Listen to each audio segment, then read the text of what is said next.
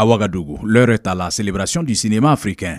Plusieurs activités se tiennent lors de cette 27e édition du plus grand festival de cinéma en Afrique. Des projections, des colloques, une rue marchande, un marché international et bien d'autres. Cependant, cette année, le festival suscite peu d'engouement au sein du public et ce, pour diverses raisons. L'insécurité, le coronavirus, Bertil est une Ouagalaise. Les raisons pour lesquelles je ne suis pas encore allée au FESPACO, cela s'explique pas le fait qu'il y a trop de monde actuellement au FESPACO sur les trois sites que, dont j'ai eu à faire un tour. Je ne suis pas rentrée, j'étais de passage et j'ai vu le monde qui est là, la queue qu'on doit faire pour accéder même au lieu.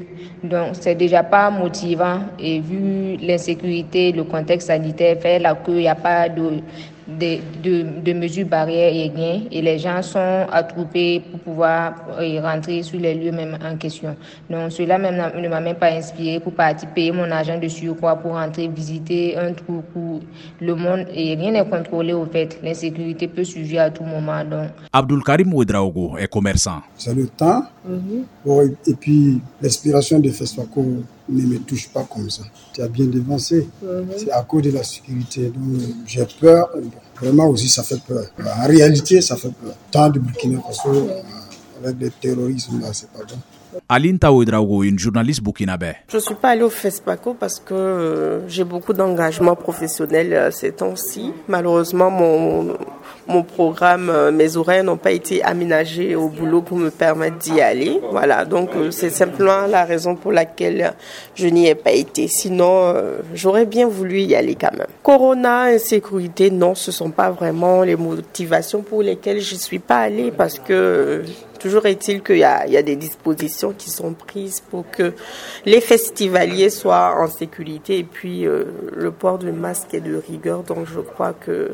Cette dame fait partie des rares personnes rencontrées à se rendre à une activité du FESPACO. Ange Tapsoba est réalisatrice dans une télévision privée. J'ai été au FESPACO, je suis allée voir des films. On remarque nettement qu'il y a moins d'affluence que les autres années au niveau des salles et même au niveau de la rue marchande. Bon, moi je pense que les mesures ont été prises hein, avec le port du cache et la désinfection des mains. Il y avait un service de, santé aussi qui était là à la porte. Depuis euh, qu'ils ont annoncé le FESPACO, on voit déjà comment les, hommes de tenue s'arrangent dans la ville. Dans tous les carrefours, il y a au moins 4 à 5 policiers. Au FESPACO, la sécurité est encore plus euh, renforcée. Il y a les fouilles, ils sillonnent les coins, ils voient, bon, moi je pense pas qu'il peut y avoir attaque en ce moment-là. Une chose est sûre, le FESPACO 2021 suscite moins d'engouement.